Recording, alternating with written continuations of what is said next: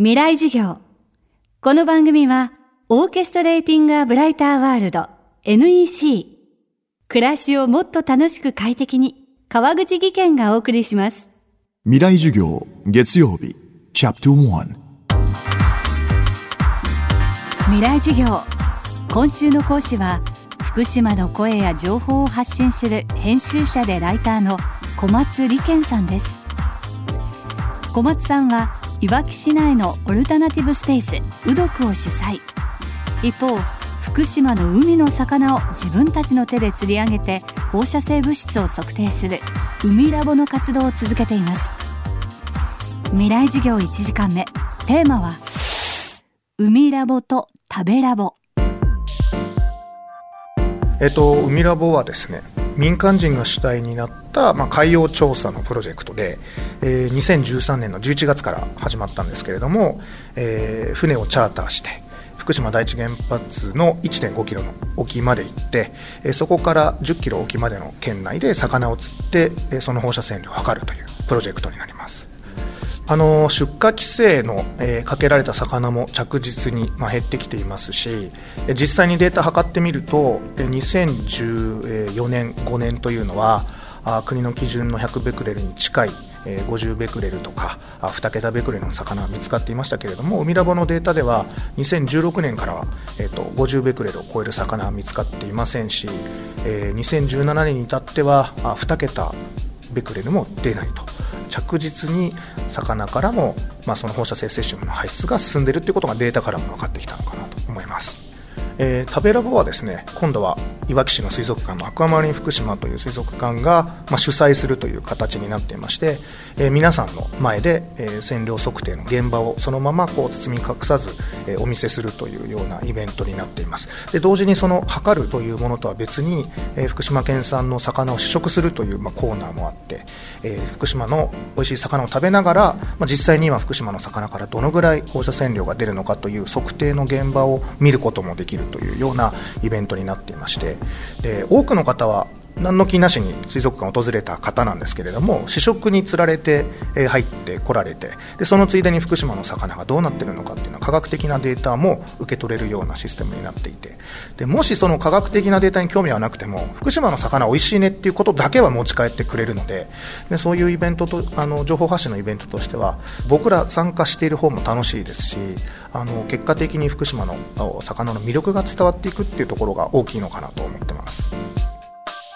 現在福島の魚の水揚げは震災前の1割程度にとどまっています。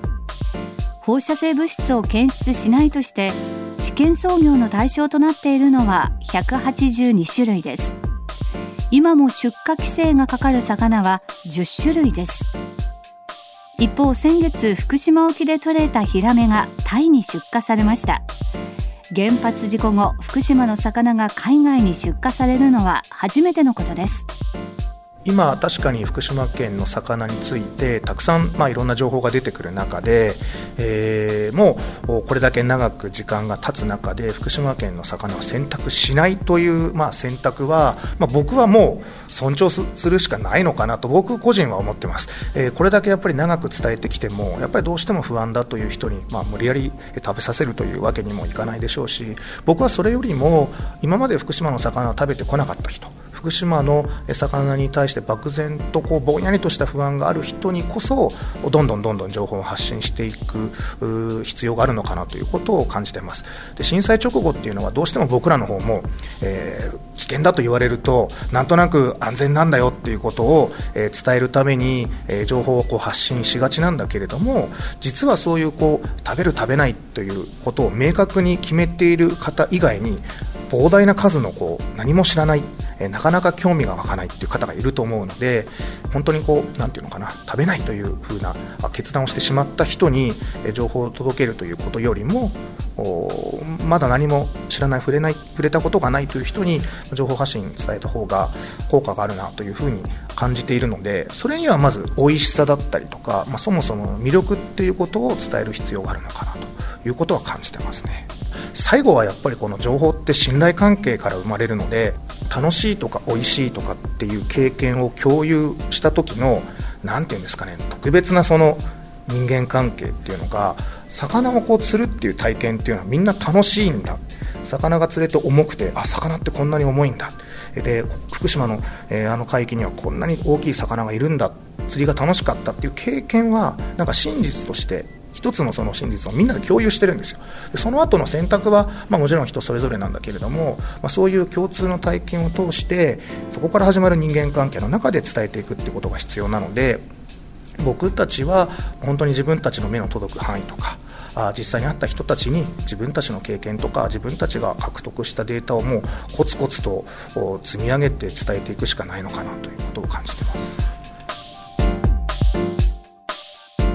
未来授業。今週の講師は編集者でライターの小松理健さん。今日のテーマは海ラボと食べラボでした。明日も小松理健さんの授業をお届けします。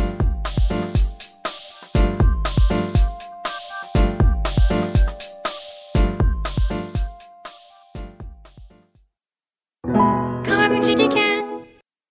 階段での転落大きな怪我につながるので怖いですよね。足元の見分けにくい階段でもコントラストでくっきり白いスベラーズが登場しました。皆様の暮らしをもっと楽しく快適に。川口技研のスベラーズです。未来授業。この番組はオーケストレーティングアブライターワールド NEC 暮らしをもっと楽しく快適に川口技研がお送りしました。